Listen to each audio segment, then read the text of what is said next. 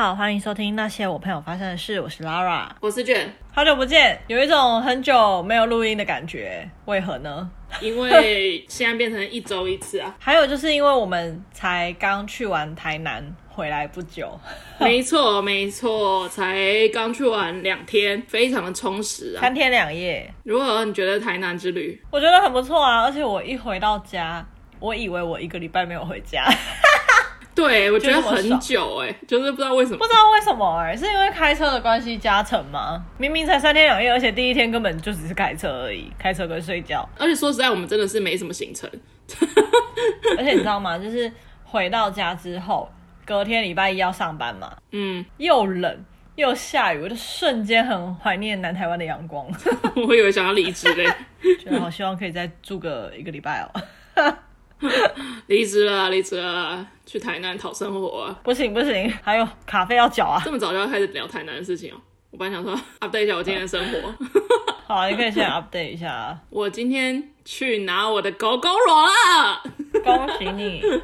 这么热腾腾，超热腾腾，超 real。而且有一件事情哦，我真的觉得应该要写在 Gogoro 的，就是门市人员的交车给客人的手册上面。什么什么？因为今天我就准备要去领车嘛。他就通知我车已经到了，然后叫我去领车这样子。然后我想说好，我就要去领车。然后我想说那我要带什么？然后然后啊证件，然后说好好好，因为基本上我的钱已经付了，只剩下把车交在我手上。然后这东西就证件也带了，想说以防万一，然后我就出门了，我就去搭公车，走出家门了。然后走走走走到那边等公车的时候，这一切听起来都非常的就是平稳，非常的自然吧。后来我因为没有带到一个东西，不得已要回家拿。让我猜，好，印章不是驾照，不是，我就说证件那些我都带啦。哦，因为没有安全帽。没错，就是安全帽。没错。哎、欸，买 Gogoro 没有送安全帽？没有，没有送安全帽。哇，哎、欸，我不知道哎、欸，还是。因为我没有买过摩托车，不好意思，还是其实原来买摩托车也没有吗？不是，你平常怎么会没有车的时候，就车跟安全帽是一个 set？对啊，对，你不会突然想说，哎、欸，我要戴个安全帽去。我真的差一点今天没办法领车，我差点坐公车去那里，然后再坐公车回来。我在公车站的时候，我就心里想说，是不是应该要戴自己的安全帽？那时候我已经懒得走回家，因为走回家可能又是十五分钟。还是他们那边其实有安全帽，就是你知道，很多我这种人。可以借，对，可以借这。可是我想说，好像也不会，因为安全帽这么私人的东西，就是这么卫生疑虑的东西，感觉又不会。我后来然后，算了算了算了，我就只好走回家拿。结果你回家拿是对的吗？对的，没错。好险呢，好险！你不是去到牵车的地方才发现没有安全帽，这样你又要坐公车。没错，没错。而且我就觉得他们是不是预设客人是，比如说人家载过去去取车。他们可能预设的选项百分之八十可能都是这个，所以他们不会特别提醒客人要戴安全帽这件事情。还是其实是不是只有 Gogoro，就是一般的机车其实都是这样。我们以前都是骑家里的车，我们没有买过新的摩托车，不知道这件事。可是我觉得这种状况，你不觉得很？应该会常常发生吗？说不定它是一个买摩托车的尝试，就是买摩托车是没有送安全帽，只是我们没有。我我我知道 买摩托车没有送安全帽，但是我的意思是，通常买车我不知道哎、欸，买车完成的人要去牵车的时候，会忘记戴安全帽的比例，我觉得应该会蛮多的吧？哦，对啊，对嘛，对嘛。可是他们却没有提醒，而且是一个这么新兴的。牌子这么年轻化的一个品牌，就是他们如果真的要提醒你的话，可能就会跟你说，哎、欸，那你要提醒你要带证件哦，要带什么东西哦，什么什么之类的。可是他竟然没有跟你讲说要戴安全帽，还是他觉得这是尝试？有可能。可是这个尝试也太冷门了吧？因为人一辈子说不定一台摩托车都不会买啊。从出生以来的印象当中，就是安全帽跟摩托车就是一个 set，就他们不会分开。就感觉你打开车厢，安全帽就会在里面。没错，没错，就是你不，你平常不会有机会是你在走路的状况下戴一顶安全帽，是吧？骑 U bike 的时候吧。U bike 有要戴吗？哎、欸，学校规定要哦。哦 哦，学校规定学生如果要骑 U bike 要戴安全帽。哦、OK，好哦。我觉得这件事情哦，如果我们的听众里面有 Gogoro 的人员的话，就是希望我的我的意见可以反馈的给大家这样子。我就是买到 Gogoro，但是因为我就是那种最不搞塞搞流的那种客人，其实我那时候想买的时候，我就已经想买了，就我懒得去那边听解释，我只是想要稍微听一点解释就好了。然后没想到后面他就跟我说：“那你要不要先试乘啊？然后什么什么之类的。”其实我有点不想要走那些复杂的程序，我就是只想要走进去跟他说：“哎、我要这一台车这样子。”然后就直接买，听起来很阔气。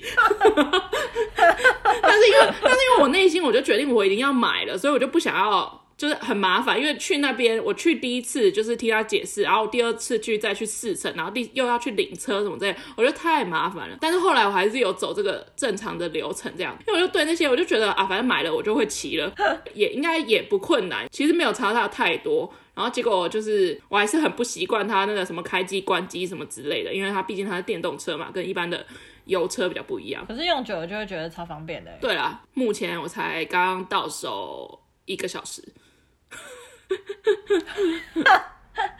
对，这算是一个最新的一个 update。哎、欸，我跟你讲，不要小看我们的听众，哎，现在就准备要讲这件事，是不是？没错，没错，直接来。我哎、欸，我在这边呼吁，如果刚刚那个狗狗人的事情，如果真的有狗狗人在听的话，就是我建议大家，因为我觉得应该要提醒客人，就感觉大家应该都会忘记，就是在昨天还是前天。然后我们的 IG 就是平常非常冷清的一个 IG，收到了一个陌生讯息，然后他打了大概你的手机篇幅的大概三分之一，因为通常以前也有接过几个这种有点长的讯息，但是都是什么全英文啊，要不然就是类似就是那种诈骗的那种感觉，然后我就通常都不太会回，然后这次我就点进去，因为它是简字，然后我就想说好，我就点进去看这样子。我想说啊，反正如果是垃圾讯息，我就把它封锁就好了。毕竟我们的 IG 也没有什么人在私讯我们，因为毕竟我们的朋友都会直接私讯我们的账号。没错，没错，就我们的朋友连按赞都不会按赞。果然是我们的朋友，他会看到我们 Podcast 的 IG 的贴文，或是 Podcast 的 IG 发的现实动态，但是却会直接在我们私人的 IG 回应我们。我们的朋友也是很妙啊，没错没错，没关系没关系。昨天 Podcast 的 IG 就收到一个来自简体字的一个讯息，反正前面就在讲说他是来自马来西亚的听众什么什么。那时候一看到我就心想说，这真的假的啊？然后我就立刻截图丢给你，因为我本来想说叫你回，好，我就决定要先相信他。好，那我就回，然后我就真的是跟他说什么哦，很感人啊，的确就是收到就是有听众回复什么什么之类的，然后他希望我们就是要继续做下去，不要断更，真的是蛮感人的，因为觉得很意外，而且竟然不是台湾人，对啊，台湾人去哪里了？然后我有顺便问他说他是在哪里发现我们的，因为毕竟我们非常的我们。小众，然后他就说他是少昂推荐的，就是这里要也要再感谢少昂爸爸，谢谢干爹。少昂爸爸可能在首页曝光的那一段时间，哎，我们那时候是被分类到哪一个？你有印象吗？好像是什么喜剧搞笑吗？还是什么的？现在还在，可是那个就是那个比较后面了，现在不在第一、一二个。就是在第一、二个那个时候，我们的那个听众有起来的比较快。嗯，对，谢谢大家。如果有一些隐藏的听众，也不要客气的传讯息给我们。我们很需要被鼓励。他说他很感动，第一次有就怕开始跟他回话这样子。然后我心想说，我们何德何能，把 能够有一个粉丝这样传讯息给我们，其实我们更感激。我以前看到那些就滑 IG 的时候，看到那些什么。粉丝传讯息给网红，然后网红把他们分就截图分享在自己限动上面。我通常我都不太会看，我就直接你知道换下一个人的现实动态，我就直接划过。嗯。但是我现在能够理解那种就是网红分享自己粉丝传来的讯息的那个，真的会很想要让大家知道，而且就是是被鼓励到的，而且真的会想说，原来真的有人在听哦。对啊。真的是，不然像我今天就是很想要继续加班，想到这位听众，我就是立刻跑回家录音了。哦哦天哪！好，我们努力，我们努力不要断更，好不好？对，好，大概就是这样。好，可以回到台南。你觉得这趟台南之行最好吃的东西是什么？嗯，我在想是阿彩还是小卷米粉。哦。你觉得小卷米粉好吃哦？嗯，我还蛮喜欢的诶，虽然它胡椒味比较重，可是口味。嗯，我蛮喜欢的。好，我们吃的那家是叶家小卷米粉。如果有人问的话，平常 平常很多人是吃邱家，可是因为他在整修，所以我们吃叶家。因为我个人很喜欢吃邱家，所以就是有个比较心态，所以我觉得我应该会选小卷米粉。什么？你竟然选小卷米粉？因为邱家我只吃过一次，那个记忆真的是太淡了。邱家我爱爱到的程度是，我记得我几乎每一次去台南都会吃之外，就是我后面几次因为可能住的没有那么近了，就可能偶尔才下去一次，所以我几乎如果三天两夜的话，我可能会吃三次，然后再打包两包回家这样。好扯哦！你直接去跟他学怎么煮啊？我现在吃不到，很伤心。反正我觉得这次吃的东西真的是比较还好，哎，也不算是雷，就是普通的偏多。我觉得对，普通的偏多，不会到雷啦。但我还蛮喜欢豆花的哦，真的啊？哎，豆花你没吃吗？可是我，我没吃，蛮喜欢。我心中应该就是小卷米粉、阿彩跟豆花这三样哦，真的哦。我个人哦，因为我觉得这次都先说，我觉得我的嘴巴很拙劣。通常只要超过一定的水平，我都会觉得蛮好吃的。就我分不出来东西的，就是好吃程度一到五级，我可能分不出来。但它只要一低于那个一，我就马上知道这个东西难吃。我虽然会选阿财。可是我觉得阿彩，因为就如果有去安平，好像也都是吃阿彩。阿彩也没有到让人觉得惊艳。我之前有吃过另外一间叫做阿糖，我觉得它的肉更多哦。阿彩就是好吃，可是没有到说会惊艳。就我觉得这次还好。我觉得这次去台南，我心中唯一的失望就是那个猪油拌饭哦。它长得实在是跟它的照片差太多，我这样会不会被打？你知道他的照片看起来很厉害，因为它就是一圈酱油膏挤在那个白饭上，然后中间放一颗生蛋黄啊。我是一个蛮喜欢吃生食的人，就是那照片看起来很诱人，然后又撒一点那个油葱酥，算是 IG 上面人人都会打卡的一间餐厅，所以对它期待值很高。然后其实我们那天坐下来的时候，我朋友他就回我说这间还好，我还想说真的假的，结果果不其然，他一上来的时候我就觉得嗯，很有可能真的还好，他的。猪油拌饭它是挤酱油膏，可是我喜欢的是挤酱油的那种。你知道酱油膏跟酱油的差别，就是酱油会渗到饭里面，可是酱油膏不会，酱油膏就是表面。很表面那一圈，我就想说，你就挤这一圈，这个饭哪里会够味道？果不其然，整个拌开之后就没什么味道。但是我后来在想，可能是因为要让客人配串烤，才弄得这么没味道。觉得它的那个串烤其实是好吃的，就是上面比较咸一点，跟饭加在一起就是刚好。但我心中觉得目前最好吃的猪油拌饭是海底捞。那家的店名叫做老错一九三三，我觉得是因为你想象中的猪油拌饭跟它呈上来的有期待值的落差，我对，所以我小失望。对，对我来讲，我觉得酱油膏我觉得没差，因为我反而会觉得酱油会太咸，就是那就不用吃别的东西。Oh. 但是有一点我不比较不喜欢的是，为什么是就是猪油拌饭，可是却是配烧烤，不然要配。热炒嘛，炒芥兰这种。对啊，你烧烤怎么会配饭呢？Oh. 我觉得，我觉得有点喧宾夺主。主推应该是要烧烤，它的烧烤确实也是蛮好吃的。但我觉得那家店确实是烧烤没有错，是 IG 上面大家都在发它的猪油拌饭，因为它的卖相太厉害了。对，可是就是因为猪油拌饭是大家都打卡，然后都推的东西，可是却却没有像是烧烤那么好吃。真正的烧烤好吃，嗯，对，而且加上我觉得那一天我们坐在户外，就是晚上，就是有点冷，就是那个户外，我不知道为什么就是特别冷，这一切都好像不是很对，就是感觉大家就是为了那个卖相很好去，可是他却没有，就是我们在 IG 看到了那样那么夸张的那种惊艳的程度，就相较起来，它的烧烤虽然是好吃归好吃，可是就会觉得，嗯、就是这就你还沉浸在那个猪油拌饭的失望里面，给给人家很尴尬的氛围。就是我知道你的烧烤好吃，可是猪油拌饭是你广受盛名，大家为了猪油拌饭来，猪油拌饭却比较差，很复杂。对对，还是只有我们两个这样觉得？而且没有到很便宜。哦，对啊，我就觉得，嗯啊，就是我可能下次、嗯、我是不会再去了，不会去了。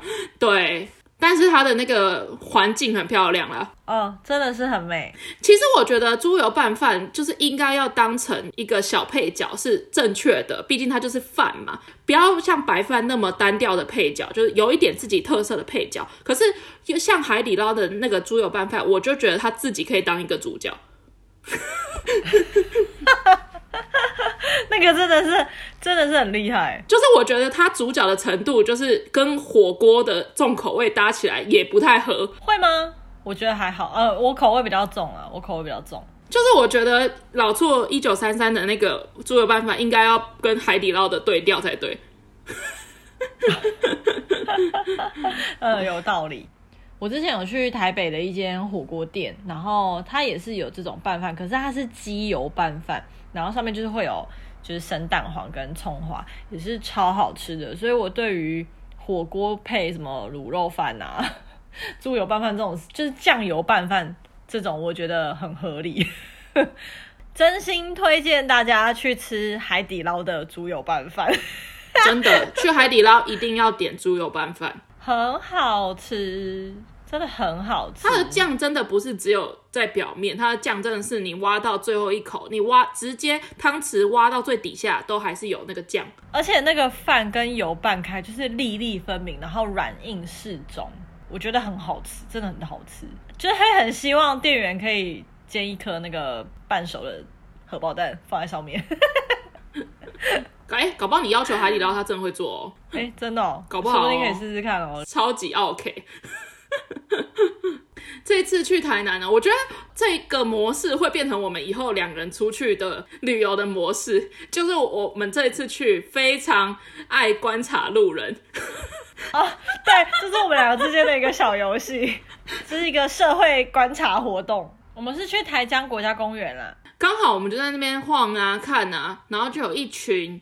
约莫五十岁左右的一个团体，反正就你一副就是看到他们就是游览车，你知道载来载去，而且他们都穿那种制服，就是呃拉扣斯会卖的那种拼接色系的 polo 衫，然后有些人会挂那个就是吊牌，就是写说什么可能他们这个是什么团体的一个吊牌，但有些人就没有，因为我们是坐在一个看台，有点河堤上面的地方，在那边看风景这样子。然后那群阿姨跟叔叔们就是准备要在那边拍照，然后他们就是哦一直不断的在左右配对，A B 配对这样子的拍照。有时候有些是阿姨们先拍，然后再来是夫妻拍，然后再来是团体拍，反正就是各种不同的人交错杂交杂在一起。然后我们两个人呢就坐在那旁边。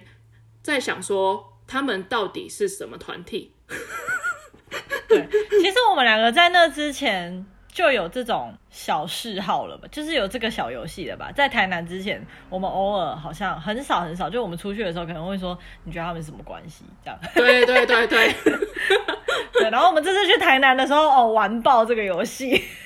诚心推荐所有，就是如果那个情侣之间已经来到倦怠期的人，可以玩这个游戏，增加一些小情趣，或者是跟朋友出游的时候也可以玩。因为我上我在上一个礼拜跟我朋友去台中的时候，我也是跟看到隔壁桌有一对男女，然后我就很小声问他说：“你觉得他们是什么关系？”感觉他们是交友软体上面认识约出来，因为男的穿的超级正经，然后女生就在那边介绍说什么：“哦，我平常就是会去参加什么扮装的。”然后男生就说：“哇，那很酷诶，什么的，就超级客套。”我就眼睛一亮，我就立刻问我朋友说：“你觉得他们什么关系？”这样，反正我们这次在台南也是持续玩这个小游戏。好，反正我我先叙述完。我通常都会看他们的年龄层大概是分布在怎么样子，然后跟他们的穿着。我刚刚刚刚讲了嘛，阿姨叔叔们他们都穿就是制服，是就是拉扣斯的那种。就是拼接的 polo 衫，然后呢，下半身呢，以我的判断标准呢，就是阿姨们都把自己最趴的裤子拿出来穿，或是裙子拿出来穿。你可以看得出来，有些阿姨就是穿那种喇叭裤，然后戴帽子、墨镜，就是全身上下的所有的配件，你知道，就是 玩那种换装游戏，身上要有的配件部分全部都给它弄满。就差手套没有戴而已。就是你一般出去玩的时候，你好，假设你要趴一点，你就会穿趴。现在现在人懂趴这个字吗？就是你好，假设要穿一个喇叭裤好了，一个正常的喇叭裤，你就不是想说啊，就是牛仔的牛仔裤这样子嘛，就是你知道开口比较宽而已。但不是阿姨不是哦，阿姨的那个喇叭裤呢，它会拼接，就是可能深色牛仔跟浅色牛仔，然后呢，在浅色牛仔拼贴处呢，可能会有水钻做装饰，你就可以看想象得出来，它这是他近期可能买过最漂亮的一件裤子，然后他就在今天拿出来穿。要不然呢，就是阿姨如果穿裙子，然后裙子大家又想说啊，穿裙子，那我可能如果是年轻人啊，那穿裙子可能就会穿一个可能比较漂亮的一个袜子，可以配，嗯、可能配一个马丁靴或者是什么一个低筒的鞋子之类的。阿姨就是穿了一个纱裙，然后就是你知道两层式的那种纱裙，然后里面穿那种及踝的靴子。就是完全没有露出他小腿的肌肤，及踝的靴子呢，上面还是有点皱皱的，你知道，很像以前泡泡画那种皱皱的那种，你知道，可以看得出来，就是阿姨把她近期买的最趴的裙子跟最趴的踝靴都拿出来穿。没错啊，叔叔们我就不聊了，反正就是男生就没有那么认真，可是看得出来他们。都相当有一定的财力的感觉，财力，没错，没错，因为他们穿 Lacoste 休闲的一个制服这样子，对，然后简单的可能棒球帽什么，但是你看他的表啊、鞋子啊之类，你就知道说，哦，阿伯有钱哦。然后我们就在那边猜他们到底是什么团体，他们感觉互相都蛮熟的哦。就是我先第一个先撇除同事这个，因为如果是同事的话，一定是男生跟男生比较熟。或者是男生跟某一个女生比较熟，不可能会男生跟我他的妻子，或者是跟他的老公，全部人都熟。对，不像是主参加人带另外一个人参加，而是他们整个团体都感觉很熟了。好，第一个排除同事，然后我们就在想说，到底什么关系？五五十几岁的，就是中年男女。会有这种很熟的群体呢？刚开始有想说会不会是公司旅游，可是照理来讲，公司旅游还是会有一些年轻，你知道，可能大学生还是什么的，就这个年龄层有点太同温层了。你就想说比较 old school 一点的公司好了，也不太可能二三十个中年人一起出来，然后没有人带小孩。然后也没有什么公司比较年轻的职员，连三十几岁都没有哦。那个 range 大概就是五十到五十五中间这个 range 而已，会不会太精确？然后我就在那边想说，感觉很像是狮子会哦，对。然后那时候就说，哎，完全忘记有这个团体存在。他们感觉就是会因为相同兴趣或者是什么东西而聚在一起的一群人，而且感觉财力应该也差不多。因为有制服这件事，如果是一般的衣服，那很有可能是什么高中同学会什么之类的这种。对，对，等一下，等一下，高中同学会也也也符合我刚刚那个假设，不可能你的妻子跟她的老公会很就是看起来很熟的样子。对，好，总之后来我们就一直在瞄那个导游手上拿的那个牌子是什么，上网一查之后发现确实是某一个狮子会，没错。而且我们，我觉得我们那个在就是聊天，这整全部这些分析的过程呢，那些叔叔阿姨都离我们不到两公尺，对，一公尺而已吧。我们就在同一个平台上，没错，他们他们就在拍他们的照，然后我们就在旁边大聊特聊他们到底是什么人。对对，而且他们应该就是很希望我们就赶快离开那个看台，就是因为他们都在那边拍照，就是感觉他们要拍团体照，但是我们一直不走。好玩。后来我们去夜市也有玩一次啊，就是有一个街头艺人，他在那边唱歌，然后结束的时候，就是有一个男生在跟他讲话，然后我们就开始，你知道，就站在路边吃那个大肠包小肠，然后开始在说，你觉得他们是什么关系？那个情境，我也我也稍微描述一下。这游戏真的很好玩呢，就是这游戏好玩的地方在于，你不一定会得到解答。但你在那个过程还是猜的很开心。就我每次都在想说，啊，你就得不到解答，为什么要就是干嘛要猜？就是如果像刚刚那种，你知道狮子会那种，你还可以得到解答。就是你们在玩这个游戏的时候，你设定的一个问题是他们是什么团体，这个可以看一些你知道导游的一些牌子之类可以查到。问题是，我觉得我们很长，就是根本就得不到什么答案，然后还硬要玩，得不到答案在那边瞎聊，然后聊的就是超级开心的。好，我叙述一下当下的环境，就是 我们在那边夜市，然后就有个街头艺人，然后唱完了，然后有一个类似粉丝之类的男生冲上前，开始跟那个街头艺人聊天，但是呢，旁边同时有三个男生，看起来像收保护费，就年纪稍长，在帮那个女生。看起来像在帮那个女生整理她的一些，比如说乐谱啊，跟她的乐器啊，跟她的音响什么之类的，但是也没有真的很认真的收，就感觉就是在旁边晃动晃动这样子。所以总共现场有大概五个人左右，街头艺人、那个唱前的粉丝跟其他三个男生，然后我们就在猜他们五个人是什么关系。对，会不会太难？五个人，因为有些陌生人他们的行为举止。真的就是会很让人好奇，说他们是什么关系？为什么要讲这些话，跟做这些动作，跟他们为什么会被凑在一起？很有趣耶，没有答案又有什么关系？哎，有时候不一定啊，有时候你可以，你你可以为这个游戏设定一个问题，是可以有答案的啊。比方说，靠近一点听他们真的在聊什么。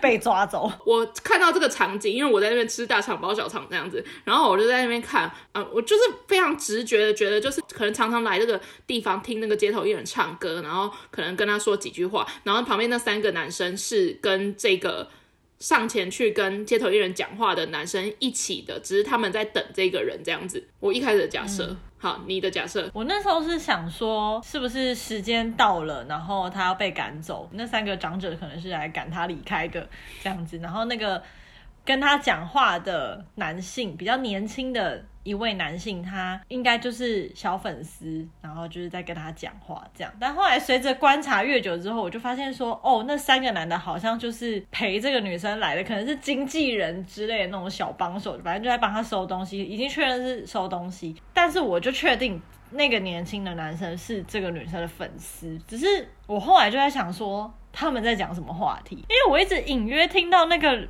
女歌手就在跟那个粉丝说什么。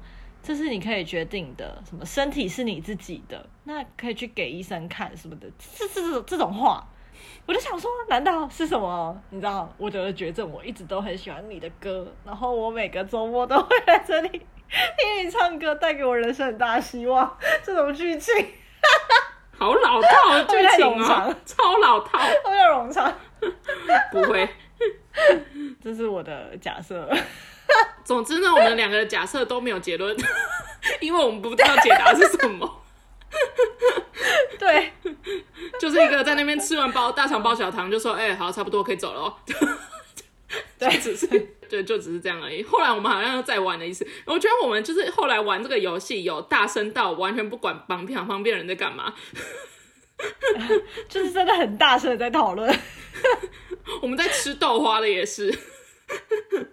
忘记了吗？哦，对，我们在吃豆花的时候也在讨论旁边的男生，靠，这超没品。就是我们在吃豆花的时候，然后旁边有三个看起来是男大生，在他们点好豆花之前呢，然后其他们三个人其中一个就跑来问我说：“哎，不好意思，这旁边有人坐吗？”然后我就想说：“哦，没有啊。”然后，然后他们就是三个人就是在坐在我们旁边，连他们三个人坐在我们旁边的时候，我们也在聊他们到底是什么关系。对。可是我很有信心，我觉得他们没有听到我们在讲什么，因为直男的耳朵比较背吗？哦，那你讲的哦，你怎么知道？因为他们就是没听到的样子啊。反正他们三个，我觉得就是这就被我偏为觉得无聊的游戏，我就没有要继续猜下去，就看起来就三个男大生就这样。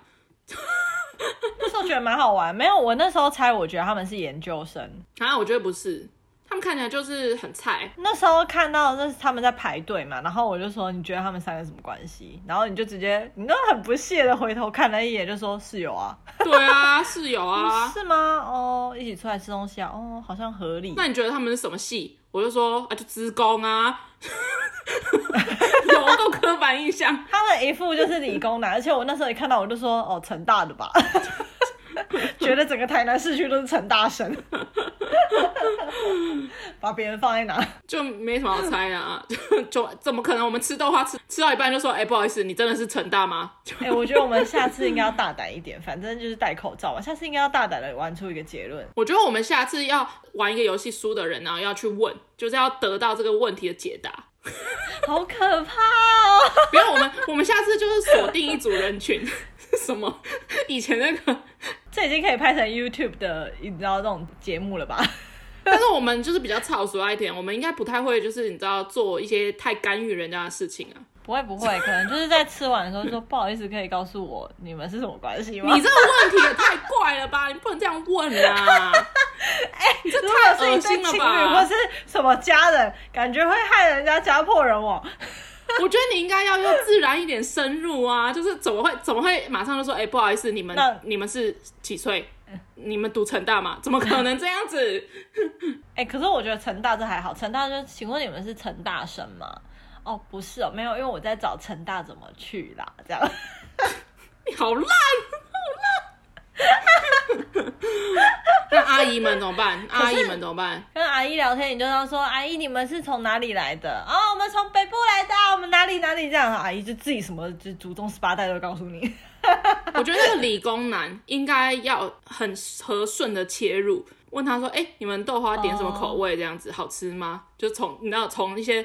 没有没有，要先问说，请问你们你们是台南人吗？那你们豆花点什么口味？哦哦哦，哎哎哎，你这个切入非常好。你是台南人吗？这家要点什么口味啊？因为我们来这里玩，什么最好吃可以推荐吗？这样啊啊，你们你们念哪里啊？这样，哎、欸，你们念哪里？听起来好阿姨哦，有没有学流氓？在 这边笑那么开心，我们根本结论都 什么结论都没有。我们下次要要往有结论的那个方向走，下次要问出答案。好，我们要勇敢，我们要勇敢，我们要勇敢跟旁边的路人搭话，要吗？我觉得，我觉得你一定办不到。我觉得我还有可能，我觉得你很难办到。哎、欸，没有，我现在觉得我现在脸皮比较厚一点呢。哦、有有变厚一点是吧？哎呦，我觉得有。可是我觉得这就是北部人可能会比较不想鸟你一点，这是确实的。我觉得就人家防卫心太重。你看，就是要有人传私讯给我，我都觉得他到底是不是真的。可是那是因为 IG 上面简体字的那种假讯息太多啦。哦，好吧。什么广告啊之类的，对啊，一大堆，而且很多真的都是打简体字。不过我觉得我最近就是我为什么会觉得最近脸皮变比较厚，就是因为我睽违多年又从事服务业，而且因为我现在从事的这个服务业哦，客人都很好聊天，甚至很爱跟你聊天，所以我现在就觉得好像哎倍感困扰，没也没差。台南行，我想想还有什么？台南你有什么想去这次没有去，但是下次会想去的景点吗？想踩的点哦，可能就是那个吧，四草是市草吗？哦，市草哦。对啊，对啊，就是去搭那个体验一下台湾亚马逊。至至少是真的蛮漂亮的，真的也是很算是很久没有去台南了。对啊，而且我觉得我们最后一天才像神经病，就是提一大堆东西 回家，还买丹丹汉堡回家吃。哎、欸，我隔天上班喝着丹丹汉堡的奶茶，我隔天把那个赤肉羹带去吃，我自己都觉得很骄傲，就是你知道，哎、欸，我有丹丹这样。我单单在那边吃这样子，毕竟你知道北部买不到，就是莫名的有一种优越感。虽然也没有什么同事在看，对，虽然那个奶茶跟其他家的早餐店也是差不多的。哎、欸，我觉得奶茶蛮好喝的。我推一个，我觉得哦，去单单什么一号餐、什么八号餐，随便，就是你要点哪号餐，我都觉得还好。就是可以去，然后特别去吃一个这样子。但我真的真心要推，单单第一名的就是米糕。我朋友推的是红酱薯条，可是我觉得红酱薯条冷掉就不好吃了。哦，当然啦、啊，对，但是我觉得米糕冷掉还是很好吃。米糕炸的倍儿棒，推丹丹汉堡的。米糕，米糕，真的。今天以这个结尾，今天推食物。如果大家去南台湾，哎、欸，没有，今天没有要推食物，因为我想到一件事情，回来后不久，然后我就看到，我不知道你有没有在 IG 看到人家分享，哎，那个叫什么？哪一部戏啊？那个哪那个导演？就是我回来之后呢，然后我就看到我的 IG 上面有一些人分享了一个。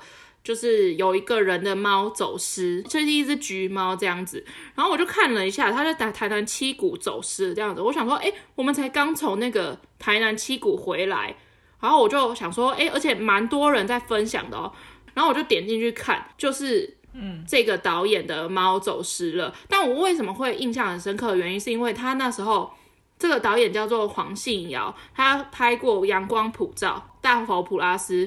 然后我要推的电影就是《同学麦纳斯》哦，怎么了？哦，《同学麦纳斯》，我想起来了，好，可以去看。但我个人很爱《阳光普照》。我也蛮爱阳光普照。我为什么会印象很深刻是，他那时候在《同学麦纳斯》刚上档的时候，那时候我还没有回台湾，然后那时候就很常在听 podcast，然后我就听到他上过几个 podcast 在宣传《同学麦纳斯》，包括台通啊，然后瓜吉啊之类的，就在宣传《同学麦纳斯》这部电影。因为他是台南人，他就是好像偶尔会来台北住这样之类的，然后就感觉跟你想象中 fancy 的那种导演。的形象不太一样，嗯，而且他就说他自己没有开 IG，可是他帮他的猫开了一个 IG，嗯，就他没有结婚啦，然后也没有小孩这样子，所以他就是会带他的猫到处出去玩这样子，然后帮他的猫拍照，然后他没有一个电影导演没有自己的 IG，可是却有猫的 I IG 这样，然后我就想象得到他自己的猫走失，他有多么的焦虑，他的猫现在好像还没有找到，所以如果大家有在什么台南七股看到。一只橘猫的话，就是可以帮忙。对对对，我可以在 IG 分享那个贴文，这样子刚好，因为刚好联想到我们从台南七股回来，所以我就觉得，哎，有种莫名的有种连结。然后加上我觉得《同学麦纳斯》是一个蛮好看的电影，嗯、就是他在讲四个同一个年纪但是不同人生际遇的男生，然后里面的一些成长的体悟。对。嗯好哦，大概就这样，好看。因为这部片依然也得了蛮多奖的，所以也不用再多加推，就是好看。今天节目就到这里喽，大家拜拜。拜拜。